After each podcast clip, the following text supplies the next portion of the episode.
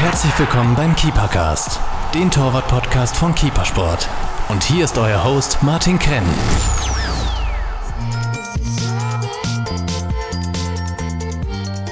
Herzlich willkommen zur dritten Folge des Keepercasts. Äh, heute zu uns bei Gast äh, in der Keeperbase Robert Almer, Ex-ÖFB-Nationalteam-Tormann und aktueller Torwarttrainer in der österreichischen Bundesliga beim SV Mattersburg. Freut mich besonders, Robert, dass du da bist. Herzlich willkommen. Grüß euch, Servus, freut mich genauso. Von der Keeperbase in Kottingbrunn. Das ist der Keepercast. Gefällt dir, was wir hier machen? Dann teile und bewerte unseren Podcast und folge uns auf Soundcloud und iTunes. Warum machen wir das Ganze, fragst du dich? Weil Leidenschaft im Herzen beginnt. Keepercast, right from the heart of goalkeeping. Robert, du hast deine Karriere als Stürmer begonnen und bist erst mit 13 Jahren ins Tor gewechselt. Wie kam es dazu? Naja, die Geschichte äh, war eigentlich so, dass ich, wie gesagt, bis 13 Stürmer war, äh, natürlich zu Hause im Garten immer mal wieder im Tor gestanden bin. Und äh, dann hat sich beim Nachwuchsturnier der damals Tor, äh, erste Torhüter die Hand gebrochen im, im, im Spiel.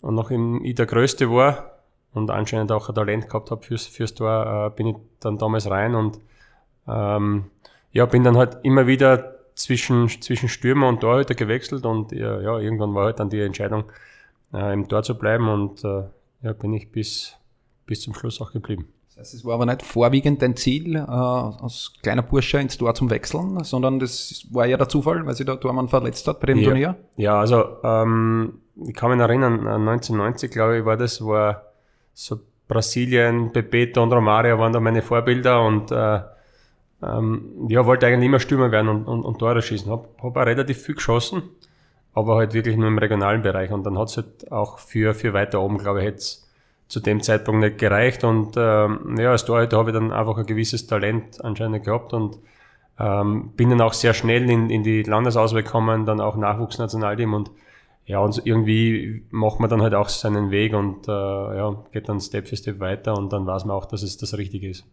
Denkst du, dass dir das geholfen hat, die ersten Jahre als Stürmer gespielt zu haben? Hast du da was mitgenommen?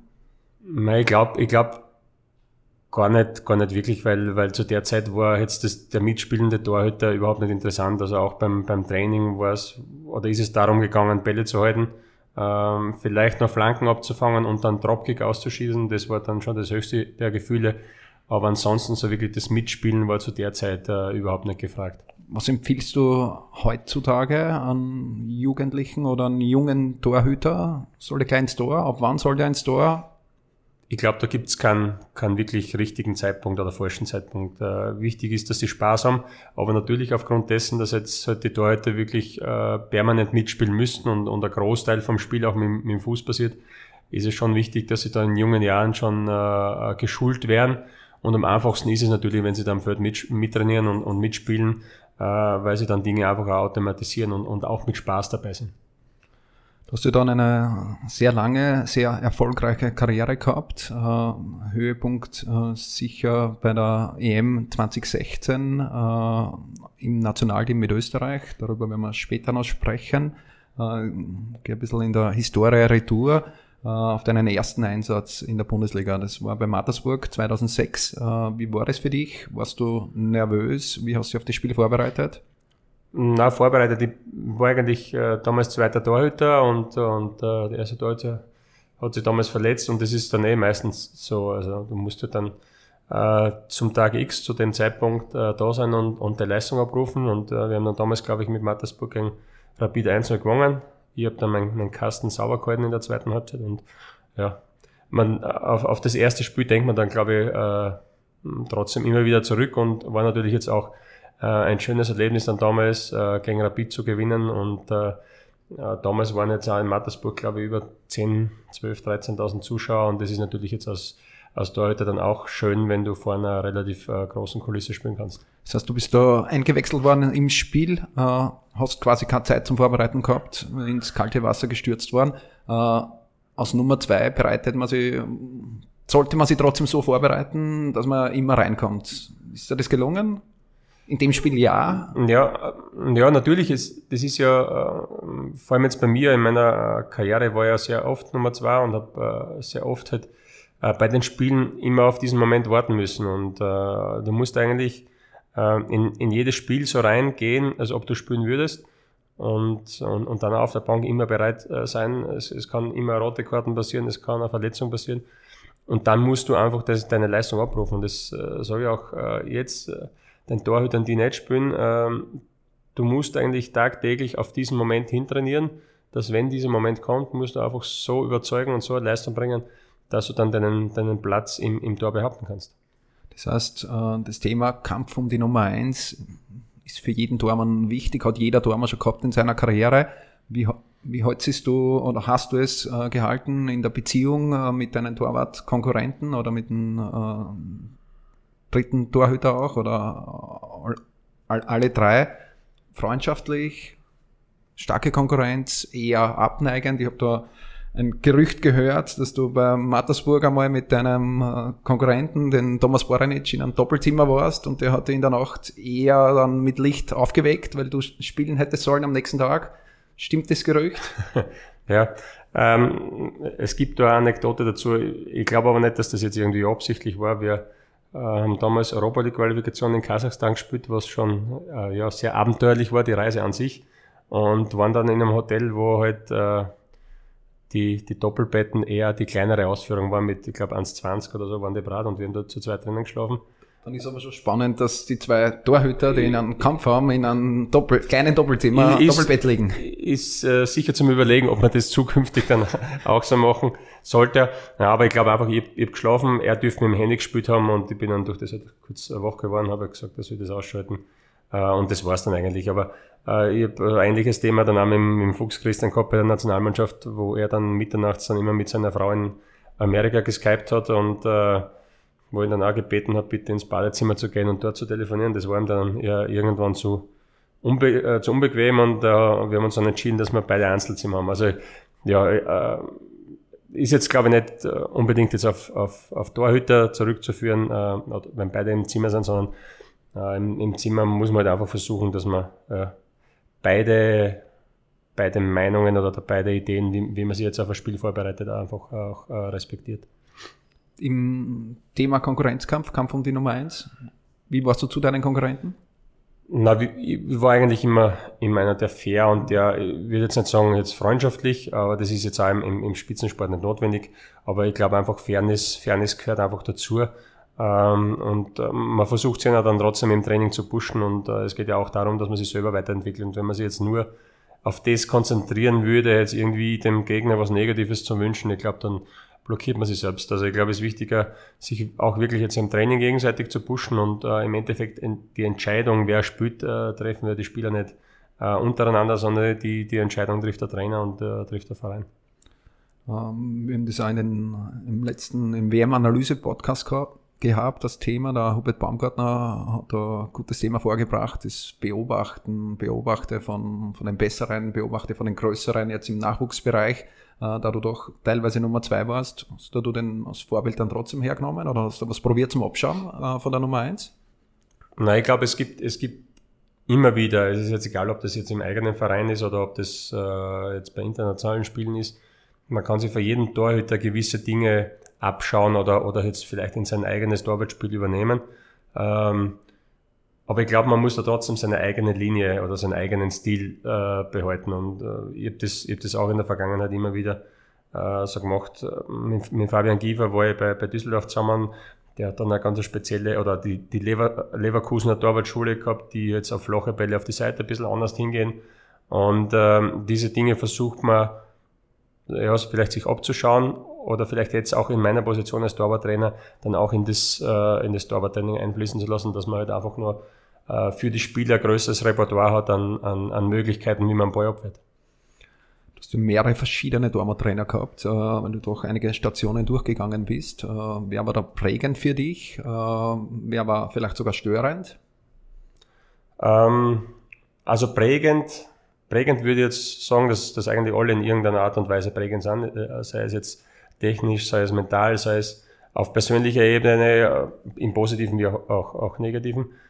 Aber ich habe hab sicher jetzt im, im, im Nachwuchsbereich, ähm, im, im steirischen Fußballverband, habe ich äh, mit Fritz Jalic äh, einen gehabt, der sehr auf, auf Technik Wert gelegt hat, hat dann in der Akademie bestimmt Graz einen Saki Puskulovic gehabt, der ähm, auch lange in Kapfenberg dann in der Nachwuchsakademie als Torwarttrainer tätig war, der hat mir äh, sehr viele Dinge, was, was das Flankenspiel betrifft, mitgeben und äh, ja, also ich glaube, dass es sehr viele gibt, wo man was mitnehmen kann, dann auch in Deutschland, äh, bei Düsseldorf der Torwarttrainer, mit dem ich nach wie vor immer wieder in, äh, im, im, im Kontakt bin, ähm, hat, mir, hat mir sehr viele Dinge, äh, was professionelles, äh, professionelles Training betrifft, äh, mitgegeben. Ja, ich, also ich würde jetzt da sonst da gar keinen mehr rausnehmen. Leiter Towns, äh, mit denen ich äh, sehr lange gearbeitet habe im, im Nachwuchsnationalteam, ähm, ja, jetzt mit Klaus Lindenberger, Franz Wohlfahrt, also es sind wirklich sehr viele gewesen und äh, ja, ich glaube, das Wichtigste ist, dass man als, als Spieler einfach von jedem ja dann auch diese Dinge mitnimmt, wo man glaubt, äh, die helfen einem weiter und äh, und natürlich die Beziehung untereinander ist, ist glaube ich, jetzt speziell unter Torhütern und Torwarttrainer äh, ganz wichtige, das Vertrauen äh, zu haben in den Torwarttrainer, in die, in die Fähigkeiten. Ähm, ich glaube, das ist dann auch eine Grundvoraussetzung, dass man dann auch gut zusammenarbeiten kann. Wie bist du mit der Situation umgegangen? Sehr viele Tormann-Trainer aufgezählt. Äh, nicht jeder Tormann-Trainer trainiert gleich oder jeder hat jetzt seine eigene Technik, die er lehrt. Äh, wie bist du damit umgegangen, da vielleicht des Öfteren unterschiedliche Meinungen äh, gehört zu haben? Ich glaube, dass das speziell jetzt in den jungen Jahren, wo ich dann auch äh, mit 18 zu Austria gekommen bin, ähm, schwierig war, weil ähm, eigentlich das, was ich bis dorthin gelernt gehabt habe oder was ich technisch äh, für für Ausführungen angewendet habe, ja, war gleich einmal alles schlecht und alles falsch und wir müssen jetzt einmal alles umändern.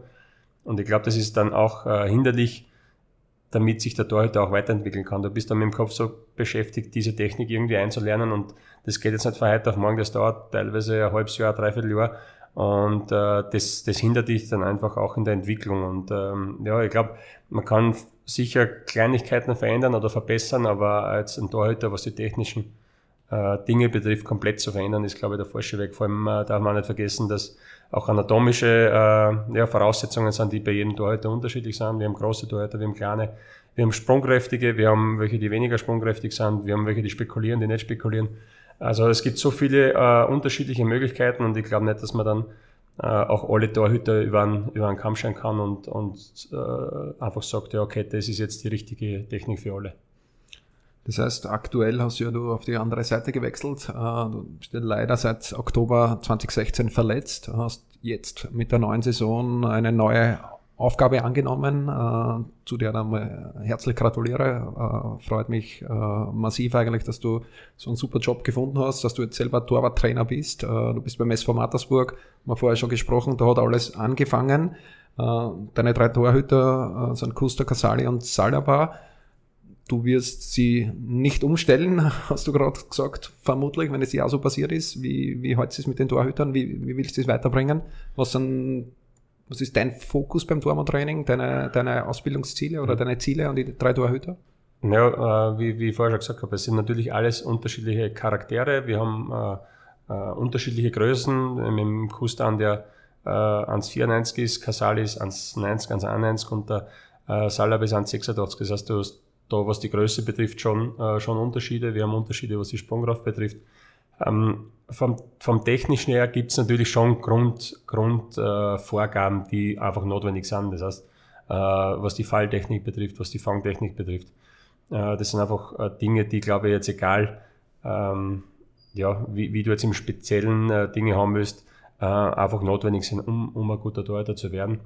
Und die gebe ich natürlich schon vor und die müssen es auch versuchen umzusetzen, aber äh, jetzt nicht auf Zwang. Also ich, ich versuche das im Training dann am besten so einzubauen, dass das automatisch passiert, dass sie gar nicht drüber nachdenken müssen. Ähm, das ist ähm, zum Beispiel, wenn jetzt Ball auf die Seiten spiele und, und er die Technik hat, dass er halt eine Hand rauslegt auf der Seite und dann nur eine Hand drauf hat am Ball, so wie es jetzt zum Beispiel auch die Austria-Torhüter praktizieren, und äh, ich würde aber gern haben, dass er mit beiden ben äh, Händen am Ball ist. Dann sage ich ihm, okay, du fangst den Ball und, und wirst mir mit beiden Händen zurück. Somit kann er diese Technik gar nicht anwenden, weil er sich halt auf das Werfen konzentrieren muss.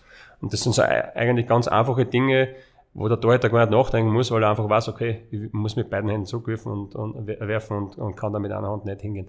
Also ich versuche das dann wirklich so irgendwie einzubauen, äh, dass sie so, so wenig wie möglich Gedanken halt äh, in, in diesem Bereich dann irgendwie aufwenden müssen und dass das halt einfach dann automatisch funktioniert.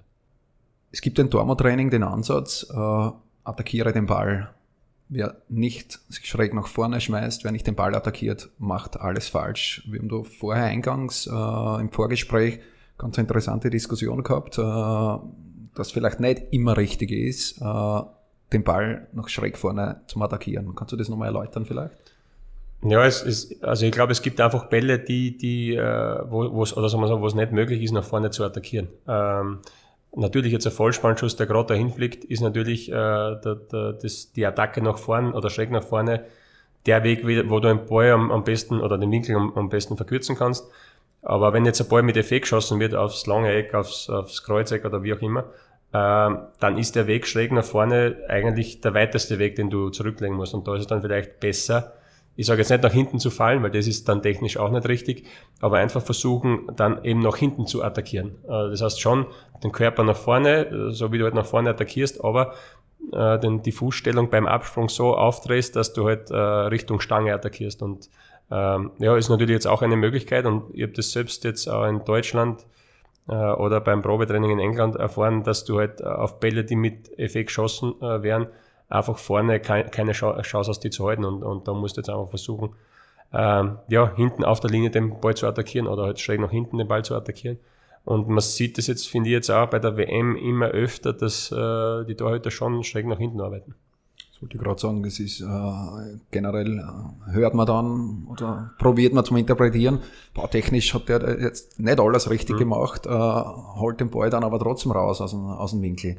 Äh, genau aus dem Grund wahrscheinlich. Bleiben wir bei, bei der WM als Thema. Wie, wie gefallen dir die Torhüter? Hast du viel gesehen bei der WM? Kannst du da ein bisschen was analysieren? Wer sind deine Shooting Stars? Äh, was gibt's Tormann spezifisch bei der WM?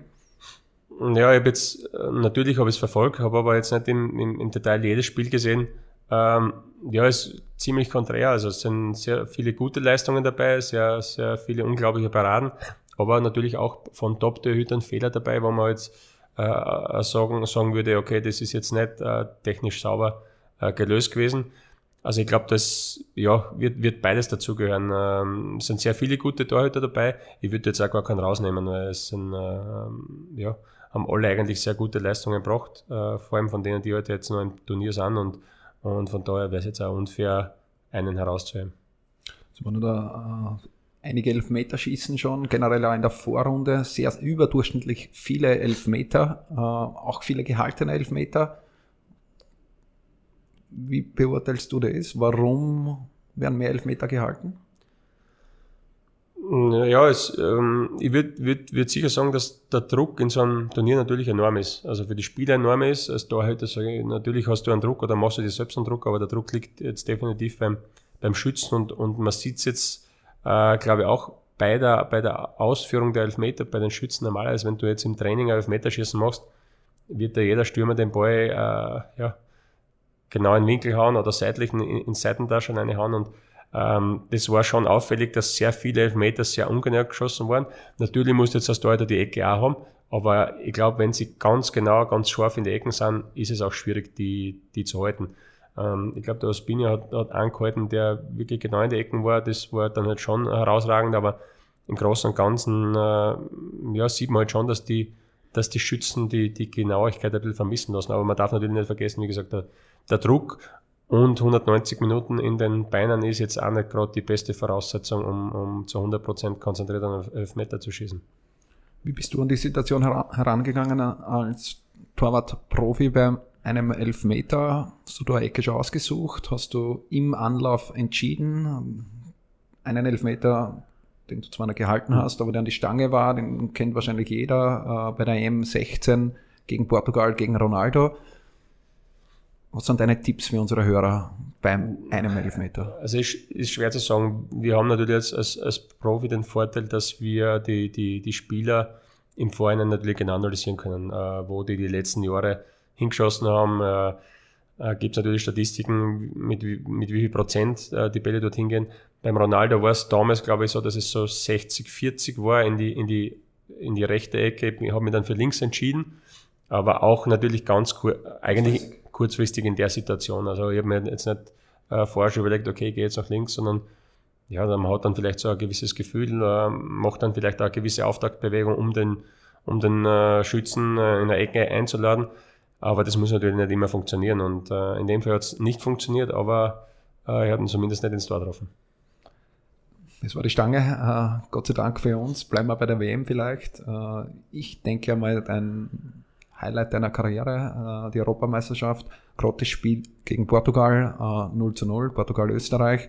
du warst extrem im Fokus. Social Media Star habe ich sogar gelesen, da habe ich ein, zwei Zitate mal rausgeschrieben. Herr Almer, was halten Sie alles von Ronaldo? Alles. Alma gewinnt gegen Portugal 0 zu 0 für die zweite Liga zu schwach, für Ronaldo zu stark, äh, sehr provokativ auch. Äh, wie war das für dich, äh, so im Fokus zum Stehen? Na, ich glaube, als, als, ähm, als Spieler und vor allem jetzt bei so einem Turnier kriegt man das gar nicht so mit. Also vor allem jetzt in, in, die, in dieser Phase vom Turnier. Wir haben dann, ich glaube, vier Tage später oder drei Tage später schon das nächste Spiel gehabt und äh, äh, man genießt natürlich den Moment, ähm, jetzt speziell in Frankreich, in Limcamp, ähm, aber man ist dann am nächsten Tag eigentlich schon wieder auf, auf, ähm, auf das nächste Spiel fokussiert und ich glaube, dass das eher wirklich äh, Thema für die Öffentlichkeit war und, und man selbst als Sportler das äh, in der Situation jetzt gar nicht so wahr, wahrgenommen hat. Wird aber trotzdem für dich äh, der Höhepunkt deiner Karriere gewesen sein. Ja, definitiv, de, definitiv. Also ähm, ja, so ein, so ein Großereignis, so ein Turnier ähm, ist einfach auch vom ganzen Rundherum her eine, eine ganz andere Hausnummer. Ich habe hab viele Länderspiele gemacht, äh, wo in Wien auch wirklich überrag, überragende Stimmung war, aber ähm, ein M ist dann nochmal ganz was anderes. Äh, wenn die Stadien voll sind, äh, auch was davor passiert, die Vor Vorbereitung, die ganzen Fans, die in den Städten unterwegs sind. Also das ist schon äh, was ganz was Besonderes und äh, ja, das sind Momente, glaube ich, die man als, als Profi auch nie vergessen wird. War da Nervosität für dich ein Thema? Ähm, ja, eine gewisse Nervosität gehört, glaube ich, sowieso immer dazu. Also ähm, die, ist, die ist vor jedem, Entschuldigung, die ist vor, die ist vor jedem Spiel eigentlich vorhanden.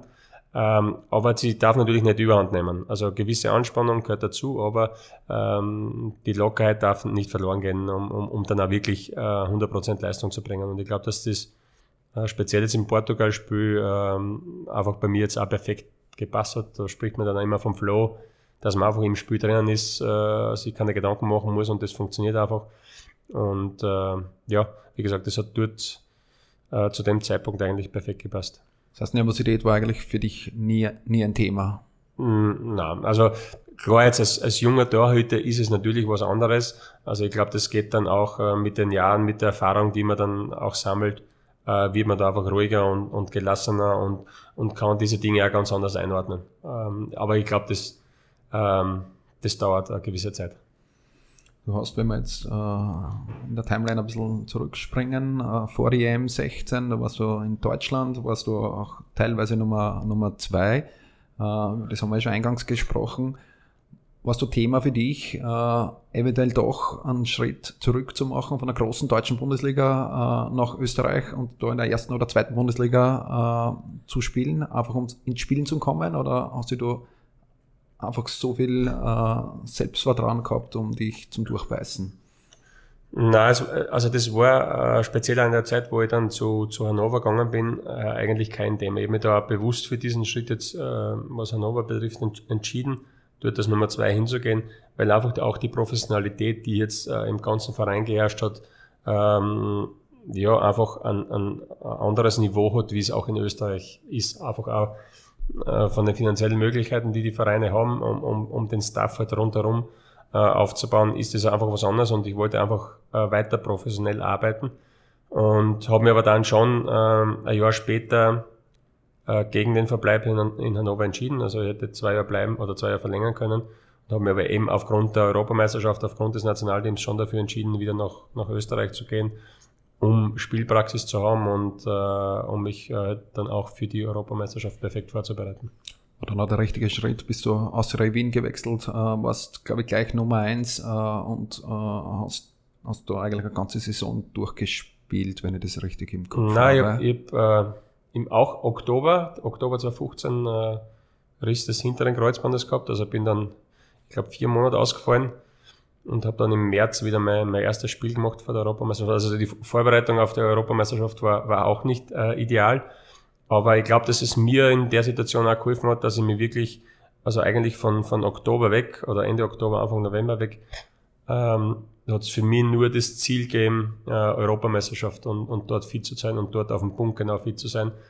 Und das war natürlich schon, äh, vielleicht jetzt im Nachhinein betrachtet, der Vorteil, dass ich da wirklich vier Monate Zeit gehabt habe, mich im Speziellen wirklich auf diesen Moment vorzubereiten. In der Phase hast du noch einen Rekord aufgestellt. Äh, du bist 603 äh, Minuten im Nationalteam ohne Gegentor geblieben hast damit äh, den Friedel Concilia, den Rekord aus 82, 83 äh, übertroffen. Bis, bis jetzt, glaube ich, Halter diesen, dieses Rekordes. Zu Null ist für jeden Tormann mhm. großartig natürlich, da wächst man damit. Bist du besonders stolz auf diese 6 und 3 Minuten?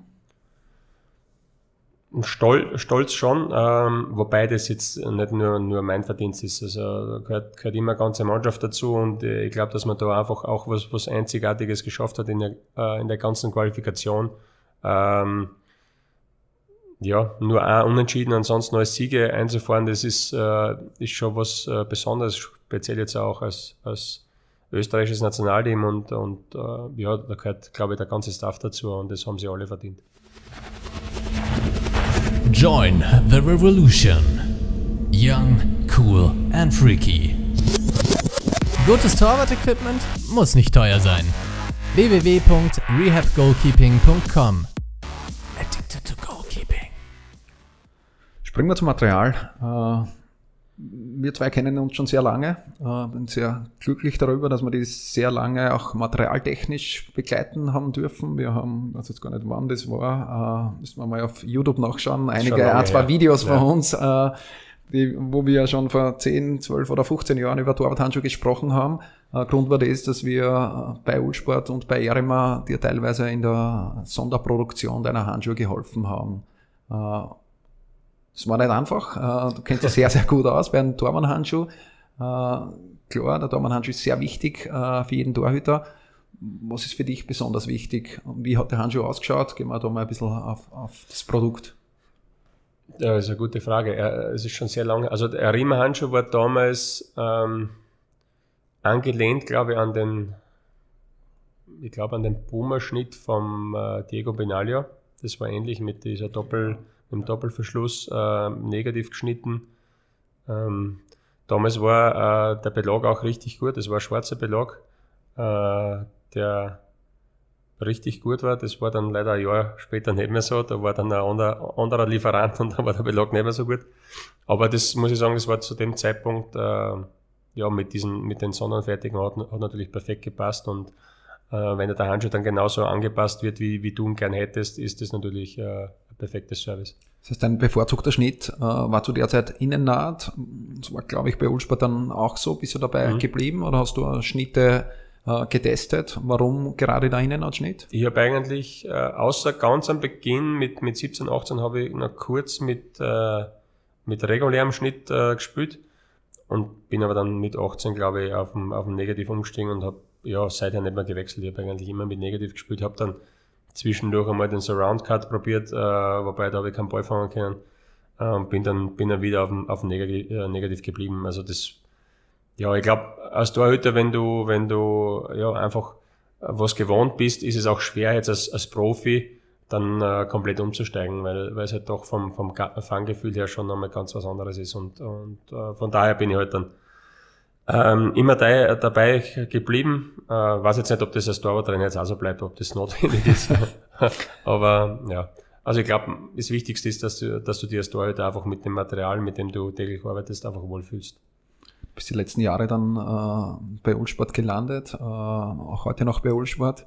Äh, da haben wir jetzt gerade ein aktuelles Thema auch. Äh, Subasic äh, spielt einen Absolut-Grip-Belag, die meisten anderen Profis mit Supergrip. Äh, welchen Belag hast du gespielt bei Ulsport und warum? Mm, ich habe einen äh, Sonderbelag gehabt, Aqua Supergrip. Mhm. Ich weiß jetzt gar nicht, ob, ob, der, ob der aktuell im Verkauf ist. Ähm, ich habe es immer gern gehabt, dass der Belag sehr dünn ist und dass die Dämpfung sehr dünn ist und das, äh, der, der, normale äh, Supers, also äh, Supergrip ist ein bisschen dicker und äh, ja, das hat mir eigentlich nie so getaugt und deswegen war es dann auch der, der Aqua Supergrip, der halt ein paar Millimeter dünner ist. Hast du die, die Belege dann befeuchtet vor dem Spiel? Ja, also immer leicht angefeuchtet, wobei ich habe nie mit neuen Handschuhen gespielt. Also ich habe immer drei, viermal davor trainiert und habe es auch bei der Euros so gehabt, dass ich alle drei Spiele mit einem Handschuh gespielt habe. Also ich bin da e-, eher so einer, der dann wirklich vier, fünf, sechs Spiele mit einem Paar spielt ähm, und erst dann danach wechselt. Also komplett neue Handschuhe, das könnte ich nicht. Ist auch schwer natürlich, die meisten Belege sind nicht vorgewaschen, die sind eher ein bisschen rutschiger, empfehlen ja. mir eigentlich gar keinen, den Handschuh aus der Verpackung rauszunehmen äh, und zu spielen. Mhm. Vor allem dann in der Kombination im Profibereich mit neuen Bällen ist es, ist es ein Horror. Das, das, das war auch bei der, bei der Euro für mich jetzt ein ganz neues Thema oder eine ganz neue Erfahrung, dass eigentlich bei allen Spielen immer komplett neue Matchbälle waren. Also es waren, äh, waren immer neue Bälle und das war jetzt äh, eigentlich schwierig, weil wir beim, wir haben eine gewisse Anzahl von Bälle gekriegt zur Vorbereitung von der Euro, Euro-Bälle, mit denen wir trainiert haben, aber die sind natürlich nach vier, fünf Tagen ist diese oberste Schicht weg und dann hast du einen guten Grip. Und dann äh, machst du das Aufwärmen zu den, zu den Spielen, der Platz ist gewässert, denkst du eigentlich super, du fangst die Bälle super, Big Toys. Und dann kommen die Matchbälle und da glaubst du, hast Seife auf die Hände. Äh, das war dann schon nochmal eine Umstellung, dann wirklich auch diese Erfahrung zu machen, dass, äh, ja, dass du dann einen super Grip haben kannst. Aber wenn die Bälle neu sind, dann wird es auch schwierig, diese Bälle zu halten. Im Amateurbereich äh, kann man das noch leichter umgehen, mhm. das Ganze. Das, äh, ich habe immer beim Aufwärmen die neuen Bälle einfach weggeschossen, wie ich noch gespielt habe. Äh, wie gesagt, im Amateurbereich ist es besser und äh, habe dann in Zeitwart die drei neuen Bälle gegeben und habe die alten Bälle wieder rausgeholt, weil es wirklich äh, ein Riesenunterschied ist. Äh, das Ganze ein neuer Ball, der auch Seifenrückstände drauf hat oder Ballen, der auch schon ein paar Mal gespielt worden ist. Also ich, ich glaube, dass es auch für die, für die Feldspieler ein großer, einen großen Unterschied ausmacht, weil du einfach am, am Fuß dann auch ein ganz anderes Gefühl hast. Also man hat es dann auch gemerkt, wenn er am, am, am Boden auftitscht, ist der Ball, dass er einfach viel schneller weggeht, als wie ein Ball, der halt schon ein, zwei Wochen alt ist. Und äh, das war dann schon auch für die Spieler, glaube ich, eine, eine Umstellung, ähm, ja, dass das Tempo dann einfach ein schnelleres ist. Wie viele Handschuhe hast du benötigt pro Saison? Das ist schwer zu sagen. Ich war die letzten Jahre sehr fürsorglich oder eigentlich immer fürsorglich. Wie hat jetzt da liegen? Ich würde sagen zwischen 20 und 30. Also 30 maximal. Ich glaube nicht, dass ich mehr, mehr braucht habe. Ja, gibt es durchwegs Profis, die da haben einiges mehr auch noch brauchen. Eine Spur. Eine Spur.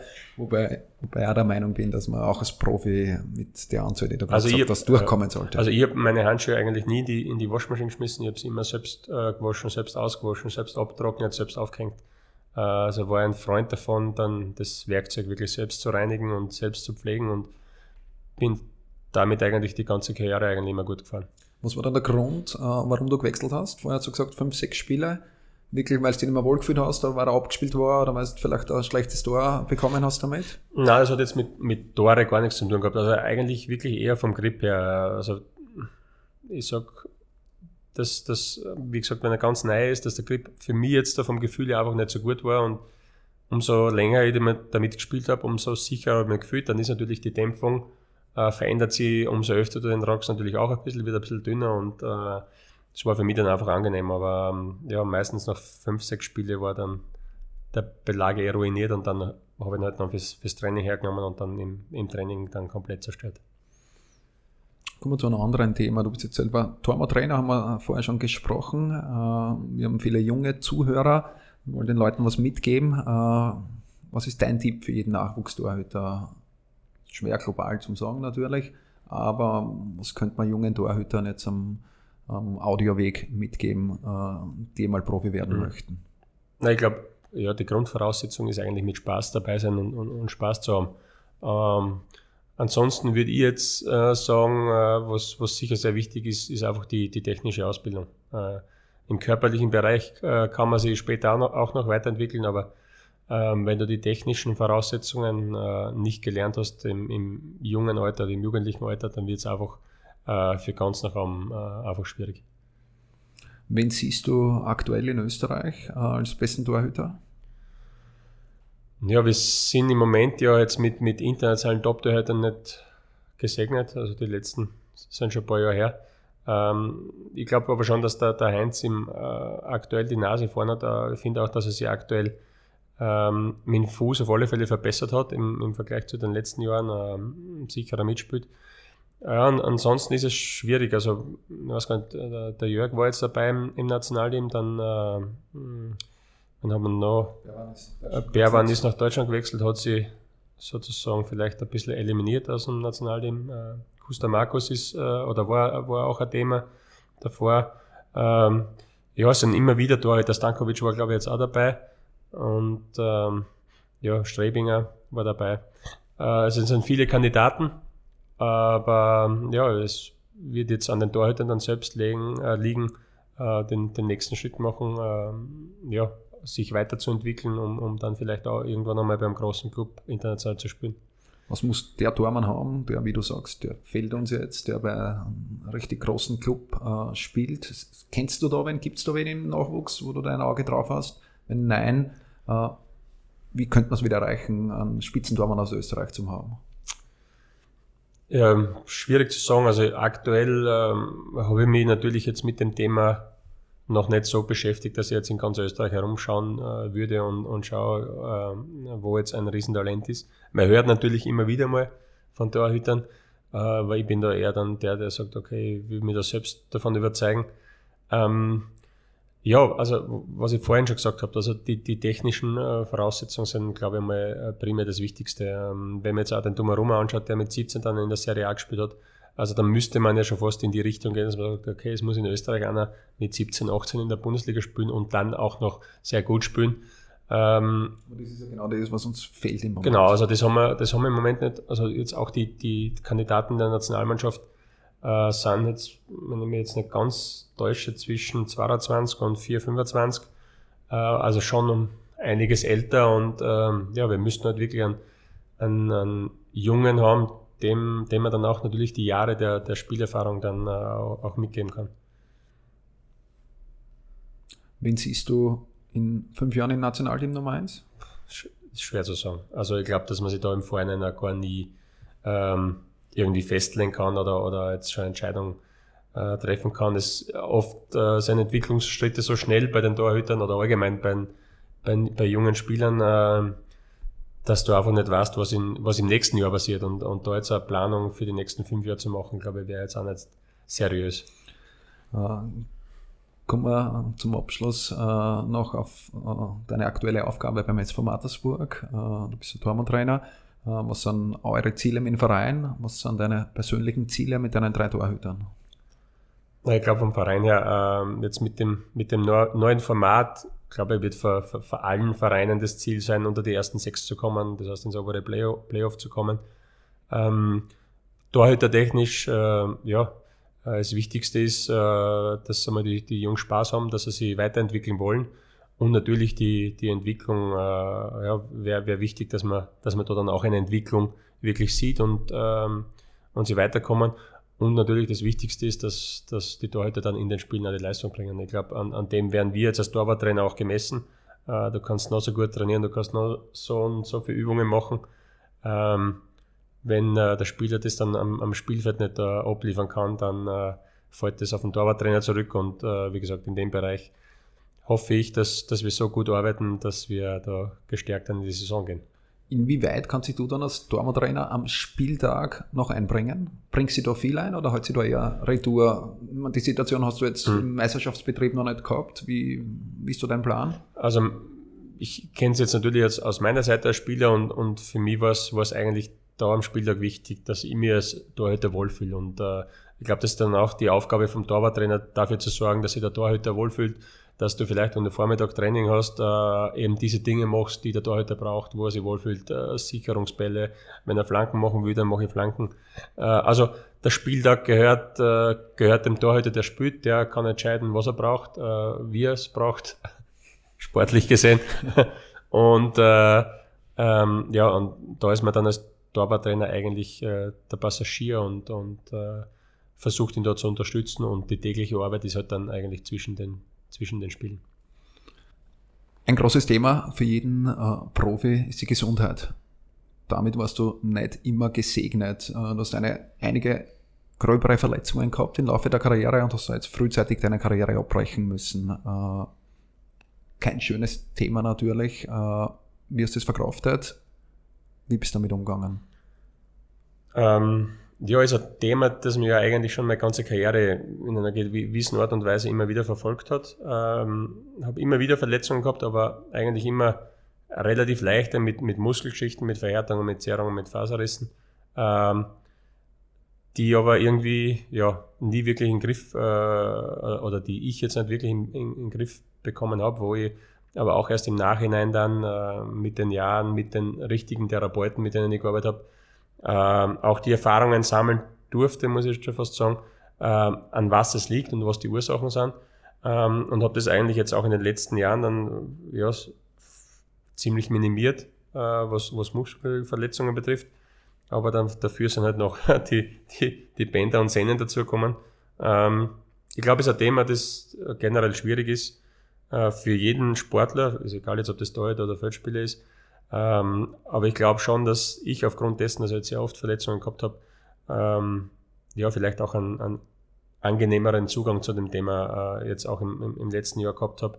Und natürlich auch ähm, ja, eineinhalb Jahre Zeit gehabt habe, äh, mir, mir darüber Gedanken zu machen, äh, was ist wirklich, wenn es äh, nicht mehr funktioniert. Und äh, ich glaube, äh, jetzt natürlich mit diesem Übergang als Torwarttrainer habe ich das natürlich also für mich jetzt perfekt gelöst oder habe die perfekte Möglichkeit äh, gehabt, dann direkt auch weitergehen zu können. Bist du jetzt ähm, schmerzfrei? Ist das Knie soweit belastbar äh, als Torwarttrainer, dass also du keine Schmerzen hast? Ich, ich würde jetzt lügen, wenn ich sage, es ist äh, ideal, aber ich bin froh, dass ich dass es so weit hingebracht habe, dass ich, dass ich das Torwarttraining machen kann, äh, dass ich glaube ich auch relativ gut schieße, genau schieße, habe ich zumindest gehört von meinen Torhütern. Ähm, aber es ist natürlich nicht ideal und ähm, ähm, ja, ähm, keine einfache Situation.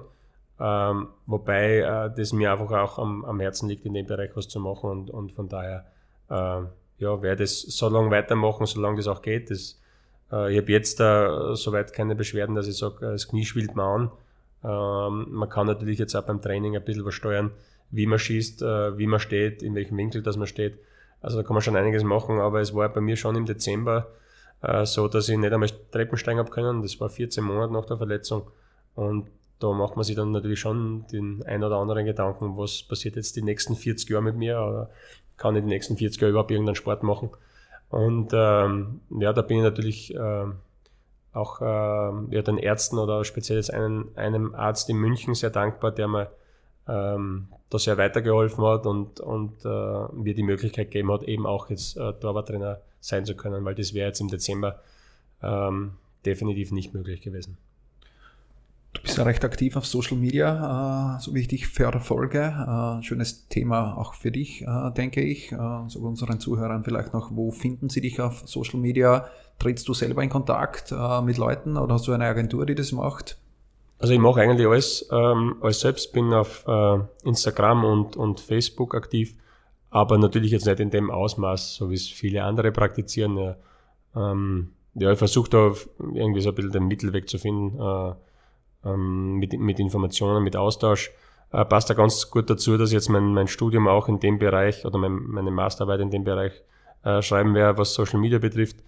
Ähm, ja, ist interessant und ist ähm, sicher eine super Möglichkeit, äh, eben sich auch auszutauschen, Informationen äh, weiterzugeben. Das hat es früher ja alles nicht gegeben. Also ich kann mich erinnern, wie ich jung war, hat es nur die Chat-Funktion gegeben. das ist schon ein paar Jahre her. Ja. Ähm, also von dann ist es schon eine, eine, super Möglichkeit, halt mit, mit Fans, mit Freunden in Kontakt zu treten und daher versuche ich das äh, natürlich auch selbst zu pflegen und nicht jetzt ja irgendeine Agentur da die ganzen Posts und, und Informationen machen zu lassen. Das heißt, äh, auch hier, äh, wenn es interessiert, wir werden die Links zum Robert seine Social Media Kanäle in die Show Notes packen. Auch da gibt es immer wieder Hintergrundinformationen, äh, was der Robert gerade macht in Mattersburg. Genau. Ja, dann sage ich danke, danke Robert, äh, danke, dass du Zeit äh, genommen hast, äh, zu uns zu kommen, den Podcast gemeinsam aufzunehmen. Es waren, denke ich, ein paar sehr, sehr interessante Themen dabei, einige Einblicke in den Profibereich. Das ist ja auch der Grund, warum wir den Podcast da machen, um einfach mehr Insights zu geben, Tipps zu geben, Hintergrundinformationen zu geben, was passiert eigentlich im Torwartspiel. Herzlichen Dank, dass du da warst. Bitte gerne, hat mich auch gefreut.